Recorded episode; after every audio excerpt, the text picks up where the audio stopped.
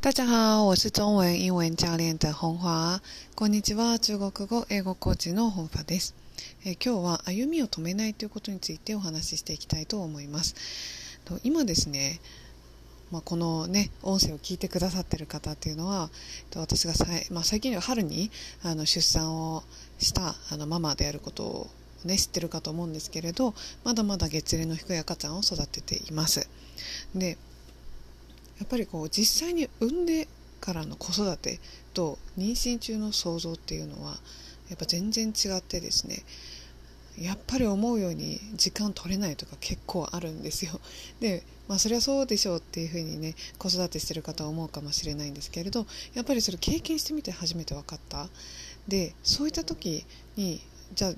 どうやって仕事してるのかとかあの、まあ、ブログ書いてるのっていう疑問がねあの湧いてくると思います。でそれはですねもうとにかく私が、まあ、今もうまさに実践してるのがとにかく歩みを止めないです。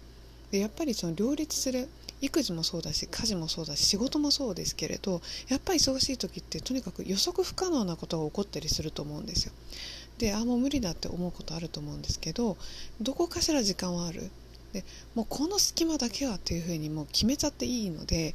あのそこだけはもう5分でも10分でもいいから絶対やりたいことやるっていうふうに決める。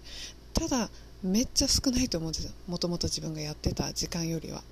だけどそれでも歩みを止めないっていうことを選択することで後々必ずあの結果につながってくる。本当にねもうちっちゃなちっちゃな積み重ねでしかないんですけれどとにかく歩みを止めるということを選択しない。歩みを止めない。とにかく続ける。もう本当に子育てしてるともう。歩みを続けるってことを忘れそうになるぐらい忙しい時もあるんですけど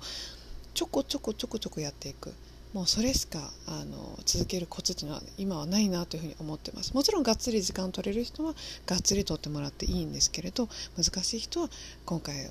のねお話を参考にしてみてください。ということで今日もお聴きくださりありがとうございました。谢谢大家收听期待下次再见面